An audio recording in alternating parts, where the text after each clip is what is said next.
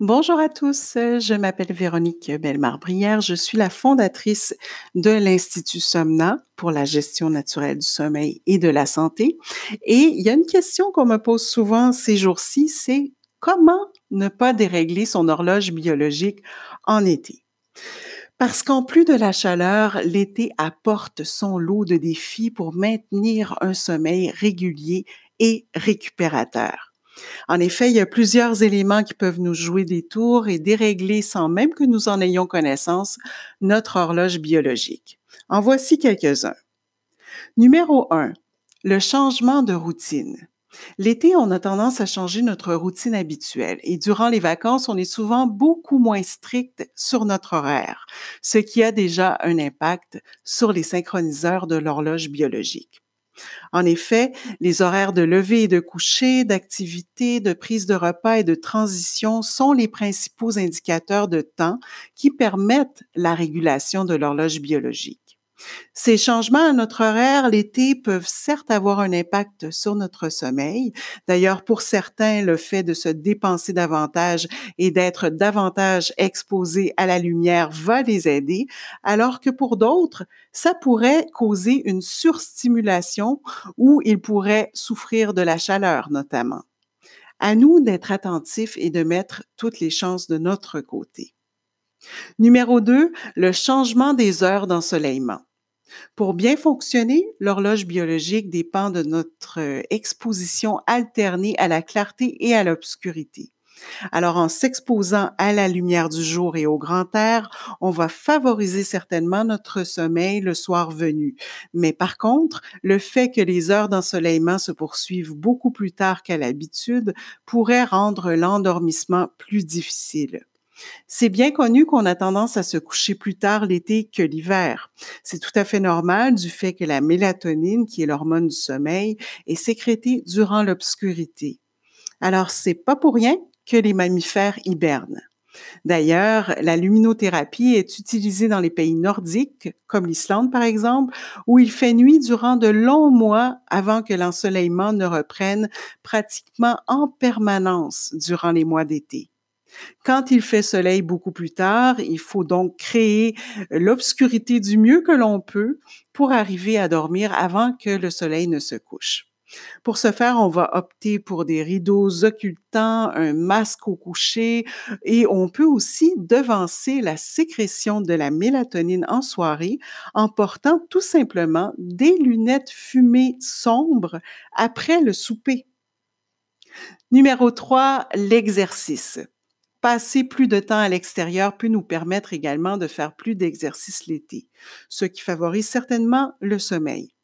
Mais il faut toujours faire attention de ne pas se lancer dans un exercice physique intense qui va faire augmenter notre température corporelle juste avant de dormir, sachant que celle-ci doit plutôt baisser d'un degré pour favoriser le sommeil. Numéro 4, l'alcool. La période estivale rime parfois avec davantage de consommation d'alcool. Or, on sait que l'alcool est un faux ami du sommeil. Il peut aider à l'endormissement, mais il va déstructurer l'architecture du sommeil en engendrant un sommeil plus agité, moins restaurateur. L'alcool aussi est davantage diurétique et va donc déshydrater alors, il faut être bien hydraté plutôt pour réussir à bien dormir et il faut éviter de surstimuler sa vessie pour favoriser le sommeil. C'est sans compter que l'alcool peut aussi engendrer des inconforts physiques que l'on connaît et qui pourraient aussi nuire au sommeil. Numéro 5, l'hydratation. Alors, pour s'hydrater, on va opter pour de l'eau pure ou encore de l'eau accompagnée de fruits glacés à tous les moments de la journée. Numéro 6, l'alimentation. Pour favoriser le sommeil, le repas du soir devrait toujours être le plus léger de la journée. C'est encore plus vrai l'été. Il faut plus que jamais miser sur un repas léger et frais, car euh, la digestion, en plus de faire augmenter la température euh, corporelle, entre en compétition avec le processus d'endormissement. Si de plus on a tendance à manger plus tard et à retarder aussi notre heure du coucher, on pourrait, avec un repas trop gras ou trop copieux, se garder éveillé une bonne partie de la nuit. Alors attention aux méchouis et au barbecue. On devrait plutôt manger léger et passer environ trois heures euh, en transition avant de se mettre au lit, ou encore fractionner nos repas en mangeant de petites quantités à la fois et une collation favorisant le sommeil environ une heure avant le coucher. Au lieu de la crème glacée qui est plus grasse, qui pourrait être difficile à digérer, on pourrait opter pour une banane glacée réduite en crème, par exemple. Elle aura une texture euh, tout à fait similaire à la crème glacée tout en étant un aliment pro-sommeil. Numéro 7. Avoir une literie adaptée. Les matières desquelles on s'enveloppe peuvent aussi faire augmenter la température corporelle. Alors, généralement, l'été, on va suggérer d'utiliser plutôt des draps de coton. Numéro 8, aérer la chambre. On le suggère en toute saison parce que l'air frais va favoriser le sommeil. Mais l'été, quand il fait chaud, on a tendance à garder les fenêtres et les rideaux fermés le jour pour limiter l'entrée de chaleur.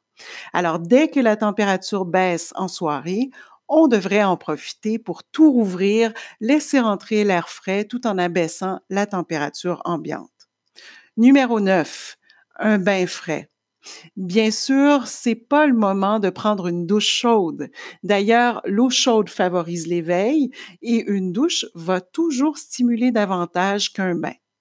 Une étude récente mentionne toutefois que s'il est pris au moins 1h30 avant le coucher, un bain chaud pourrait favoriser le sommeil. Mais on n'a pas toujours ce délai-là devant nous.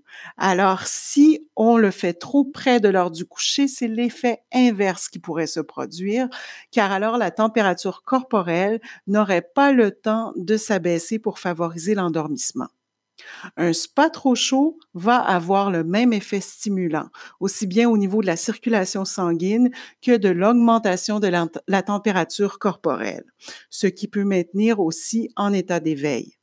Alors, si vous avez un spa privé, vous pouvez certainement abaisser la température de l'eau en été. Quand on prend un bain juste avant le coucher, on va opter plutôt pour de l'eau tiède ou de l'eau fraîche afin justement de faire baisser légèrement sa température corporelle et de nous rafraîchir davantage juste avant d'aller au lit. Donc, en bref, l'été, on demeure actif, mais on choisit bien ses activités et le moment où on les pratique. On essaie de ne pas trop jouer sur notre horaire habituel dans la mesure du possible.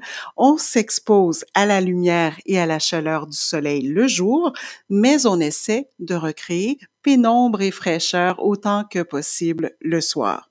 On porte une attention particulière à notre alimentation et à notre hydratation et tout devrait relativement bien aller. Bon été! Pour tout savoir sur la gestion naturelle du sommeil et du stress, rendez-vous sur le site somna.ca.